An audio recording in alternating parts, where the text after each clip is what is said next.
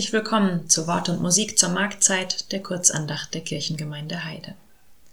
Heute in unserer ersten Folge des neuen Jahres hören Sie wieder Kantor Franz Spenn mit Musik und von mir, Pastorin Luise Jag-Albers, einige Gedanken zu dem Buch Große Freiheit, die Geschichte des Wasserwandlers. Zunächst lasst uns beten. Herr, meine Zeit steht in deinen Händen.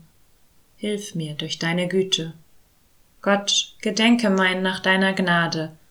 Herr, erhöre mich mit deiner treuen Hilfe. Amen. Neulich wurde ich von einer Erzieherin aus der Kita nach Geschichten gefragt, wie es mit Jesus nach der Geburt im Stall und der Flucht nach Ägypten weitergeht. Ich habe gesagt, dass man Fantasie verwenden kann, denn außer der Sache mit dem zwölfjährigen Jesus im Tempel gibt es da nicht viel, bis zu seiner Taufe als erwachsener Mann durch Johannes im Jordan.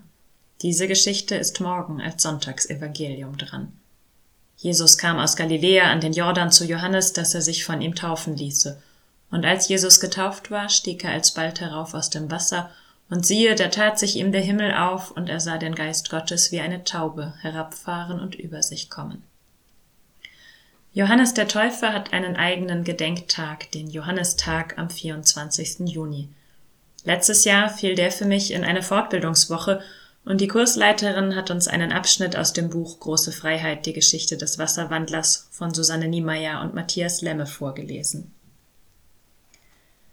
Am Wasser steht ein Typ, der ist ein Freak, Johannes, raspelkurze Haare und so ein Bart, wie sie jetzt wieder in sind.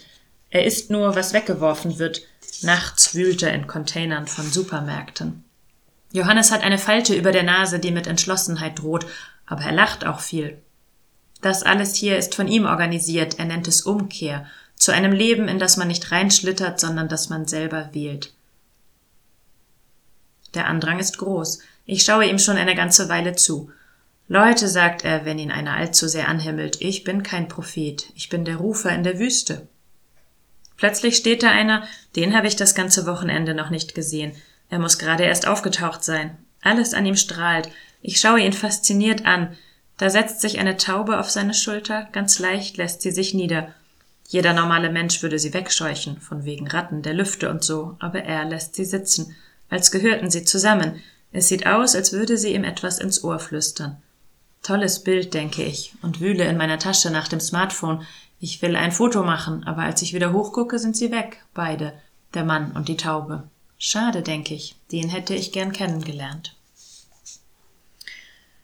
Seitdem wollte ich das Buch ganz lesen, habe es zu Weihnachten bekommen und weiß nun, die Ich-Erzählerin Sophie wird den Mann näher kennenlernen. Sie wird eine von denen, die dem Jesus, den die Autoren in der Jetztzeit auftreten lassen, folgen. Sophies Eindrücke wechseln sich mit denen von Alex ab, der, zumindest zeitweilig, seinen Journalistenberuf und seine Familie verlässt, weil er merkt, das wahre Leben findet woanders statt. Biblisch ist überliefert, dass Johannes Jesus vorausging, in der Forderung nach Umkehr und auch in einen gewaltsamen Tod. Im Roman erreicht diejenigen, die in Hamburg mit Jesus allerhand erleben, irgendwann eine Mail von Johannes, der inzwischen im Landkreis Prignitz in Brandenburg ist. Hier ist Wüste, in den Köpfen, in den Herzen, wir brauchen lebendiges Wasser, kommt.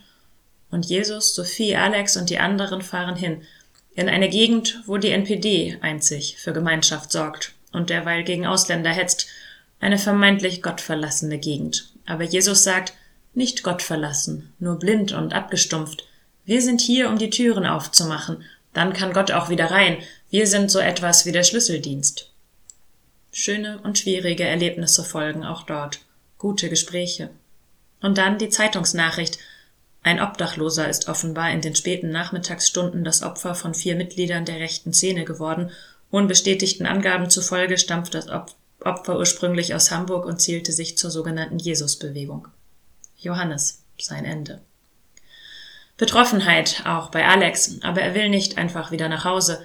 Weil ich endlich einen Kompass gefunden habe, sagt er, eine Aufgabe, einen Platz, weil das Leben noch kein Leben ist, wenn es einfach nur nett ist, das Geld reicht und im November der nächste Sommerurlaub geplant wird. Jesus sagt ihm, es gäbe Menschen, die sind für eine Familie gemacht, andere nicht. Und manche widmen ihr Leben und ihre Liebe etwas anderem. Sophie, Ich glaube, das ist ja auch unser aller Thema hier. Für wen oder was will ich leben?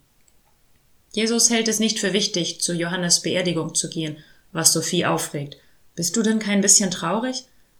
Ich bin traurig über die Umstände, die ihn getötet haben. Gegen die setze ich mein Leben ein. Aber traurig um Johannes? Nein, ihm geht es gut. Der nationale Heimatschutz droht, dass auf Johannes Tod viele folgen werden. Aber Jesus ermutigt die Gruppe, keine Angst vor den Rechten zu haben.